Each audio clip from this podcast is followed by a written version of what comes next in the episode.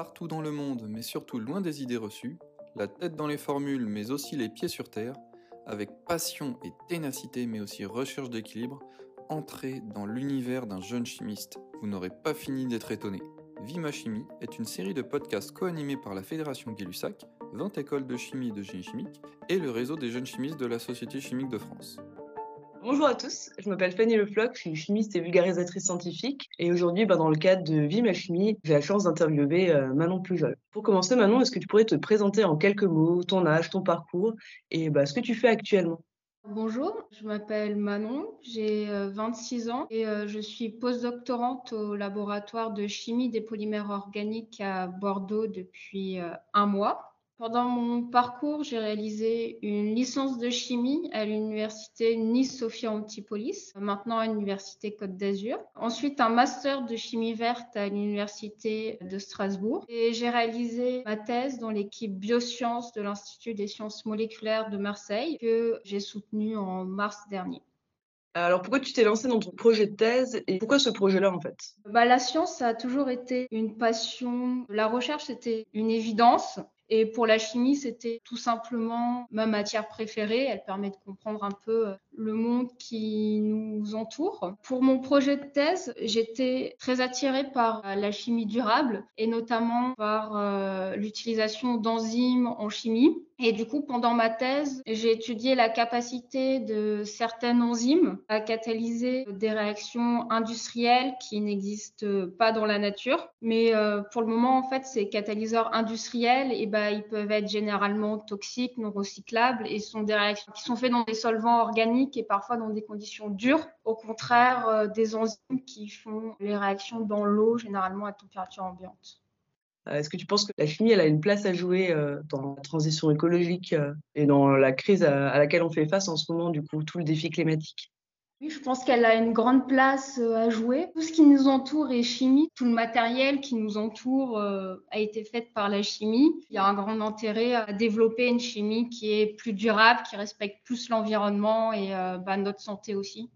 Merci beaucoup pour ta réponse. Alors là, on a parlé de ton projet de recherche, de ton projet de thèse. Est-ce que du coup, tu as d'autres activités à côté, en parallèle de ces projets-là, des, causes ou alors euh, des projets dans lesquels tu es engagé? Là, aujourd'hui, je suis en postdoctorat. Je m'intéresse maintenant à un autre euh, enjeu majeur, qui est euh, le recyclage des plastiques. Donc, j'étudie la capacité d'une enzyme à dégrader un plastique qui est très utilisé dans la vie de tous les jours. Ça, c'est des sujets d'actualité, des sujets de dépolymérisation et notamment pour euh, parler de recyclage de matières plastiques. Il me semble que l'an dernier, tu as reçu un prix de la Société chimique de France de la part euh, des jeunes chimistes. D'ailleurs, j'ai eu la chance de faire partie de ton jury. Et tu as aussi écrit un article dans l'actualité chimique où tu évoques notamment l'autisme dans le milieu de la recherche. Est-ce que c'est quelque chose qui est important pour toi? Pourquoi tu as voulu t'impliquer dans ces sujets? Qu'est-ce qui te donne envie d'en parler en fait?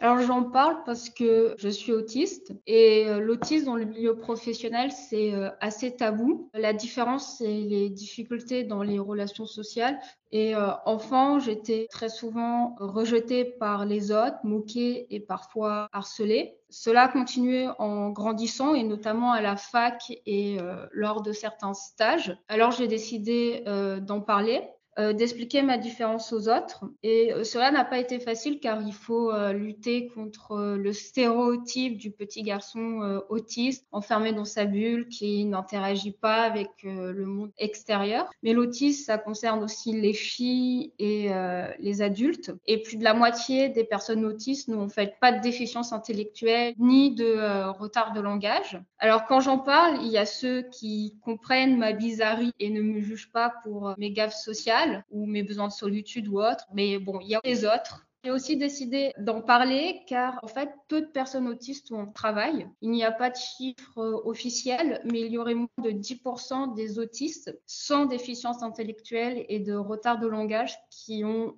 en fait un emploi. Et euh, cela s'explique par euh, le fait que leurs difficultés, notamment dans les relations sociales, ne sont pas acceptées. Ils sont alors rejetés par le monde du travail au détriment de leur capacité professionnel qui peut parfois être exceptionnel. Et pour les mêmes raisons, peu de personnes autistes ont en fait accès aux études supérieures. Et si on regarde le monde de la recherche, en fait, il n'y a quasiment pas de chercheurs autistes en France, alors que ça touche quand même 1% de la population.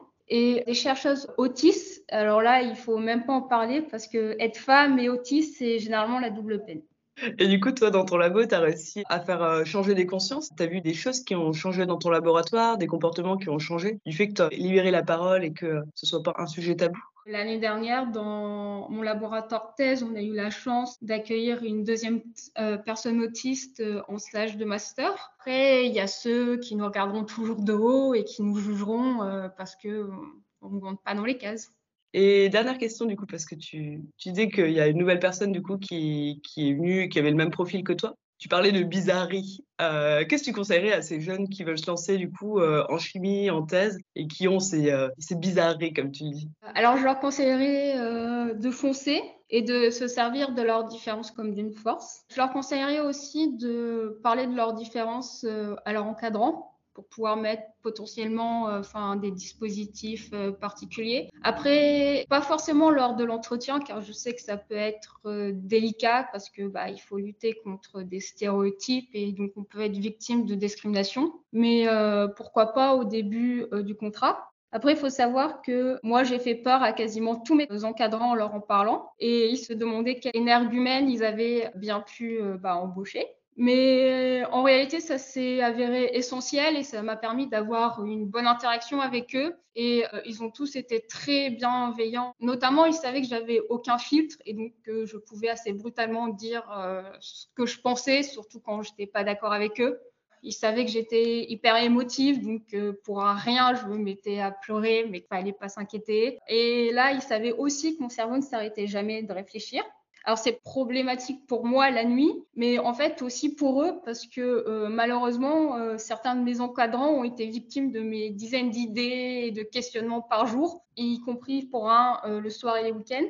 Donc je les ai pas mal fatigués. Si jamais ils m'écoutent, ils se reconnaîtront et je les remercierai jamais assez de m'avoir accepté comme je suis. Du coup, le fait d'avoir plein d'idées qui arrivent de tous les côtés, pour toi c'est fatigant, mais pour la thèse, ça fait bien avancer le projet aussi. Et puis, euh, bah, tu as un beau parcours professionnel parce qu'être sur des sujets de dépolymérisation et puis à Bordeaux, c'est des beaux laboratoires en tout cas.